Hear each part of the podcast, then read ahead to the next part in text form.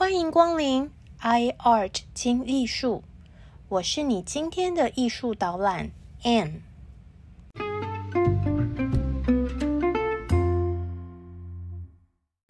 大家好，大家好，我是住在香港的台湾人 Anne，欢迎您来到 iArt 精艺术。让我们利用以下的时间，轻松来场云端美术之旅。了解名画背后的故事吧。如果我们今天把布朗库西的作品放在当代设计博物馆，或是放在某个投资银行企业总部大厅，我们应该会想象这位艺术家是个穿着手工白衬衫、文青西装裤的北欧帅哥。说不定他正在窗边喝咖啡，手绘草稿哦。因为布朗库西的雕塑作品，就是我们现代人很崇尚的 “less is more” 极简主义。他的作品不止造型极简，颜色也极简，连放在那种空无一物的日式宅急温泉旅馆。都完全不违和。极简大师布朗库西创造出这么符合现代审美标准的作品，但是他本人其实是出生于一八七六年的罗马尼亚木工哦。布朗库西出生在罗马尼亚一个偏乡农村家庭，他从小呢喜欢雕塑。十一岁就离开家乡，四处打杂谋生。后来呢，他跟随着一位家具木工当学徒。有一次，会拉小提琴的布朗库西居然用剩下的木头材料做了一把小提琴。他因此得到客人的赏识，送他去读书。于是进入美术学校学习。之后。布朗库西一路用步行的方式从罗马尼亚走到德国慕尼黑，最后再走到法国巴黎。这一段路程，我们今天用 Google 地图查询，原来不眠不休也要走个三星期。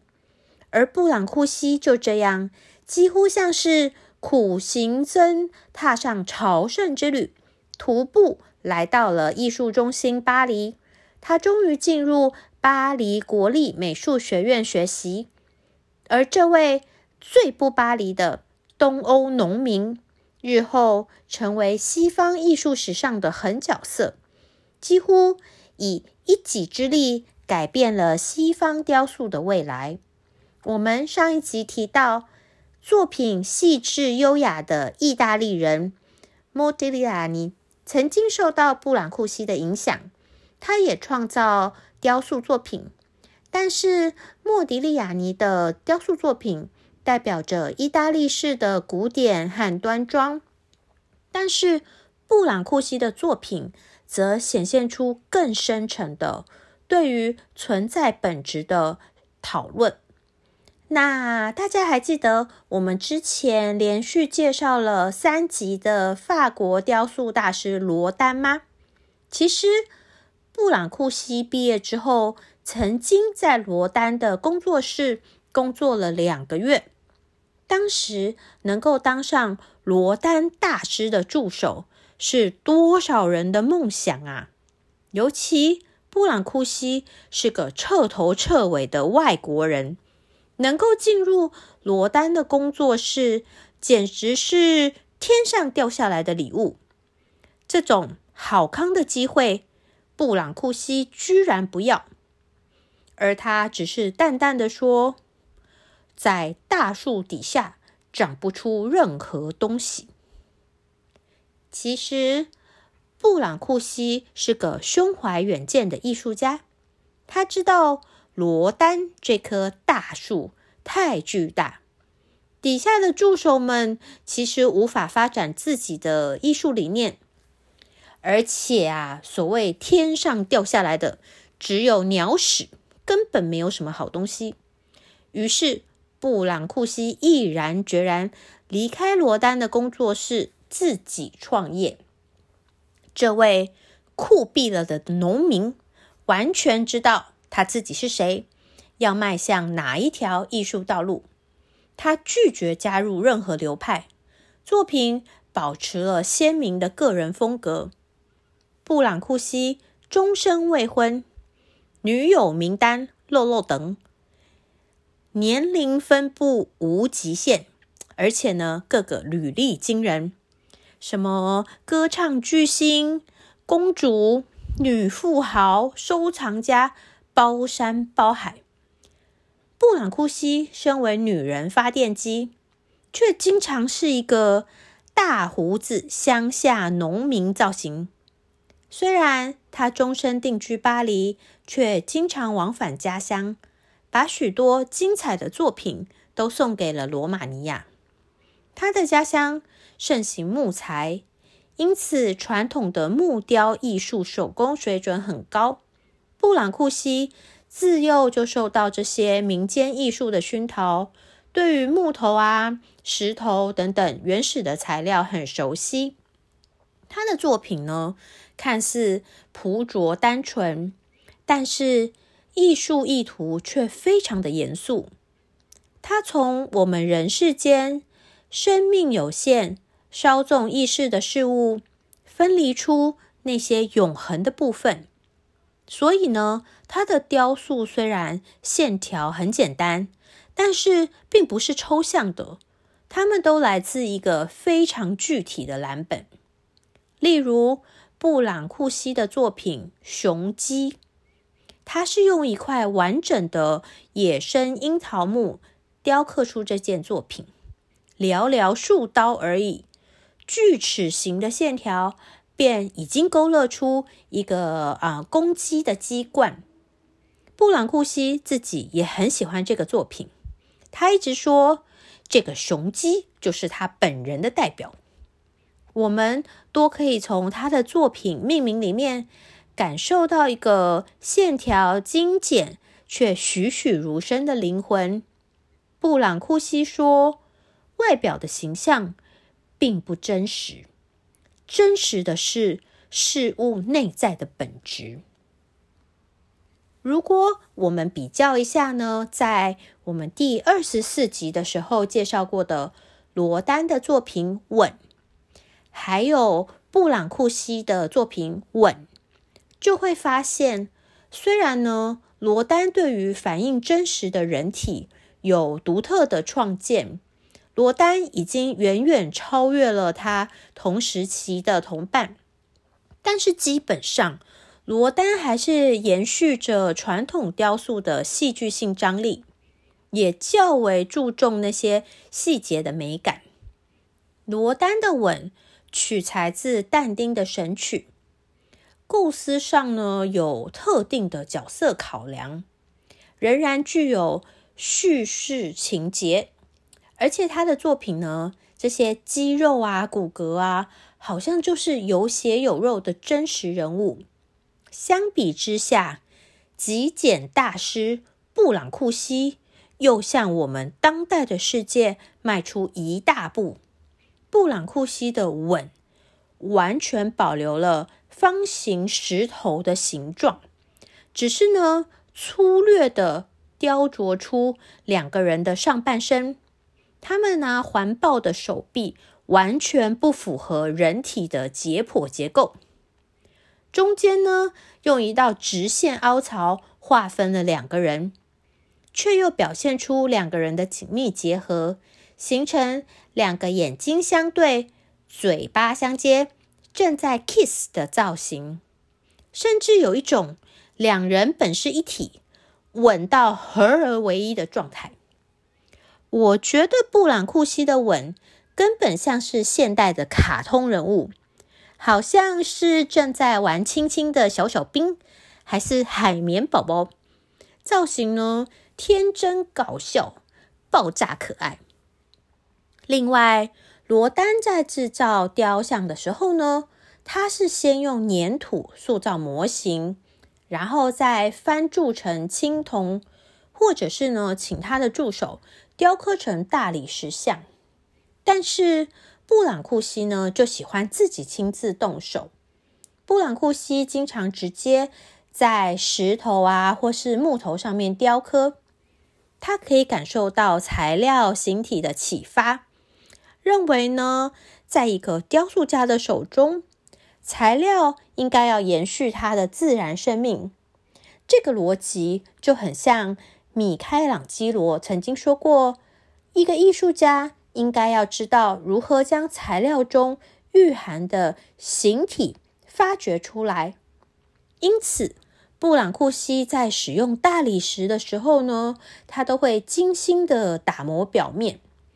那他在使用黄铜的时候呢，也会很认真的表现出黄铜材质的光滑明亮，好像光亮到可以反射周遭的景物，传达出一种空间被无限延伸的感觉。另外，布朗库西对于动物也是深感兴趣。他受到非洲、美洲以及史前艺术的影响。除了在雕塑造型上的灵感之外，布朗库西深信人与动物之间有某种程度的连结。布朗库西最著名的作品便是《空中之鸟》系列。目前共有十六件，有些是石材，大多数是黄铜。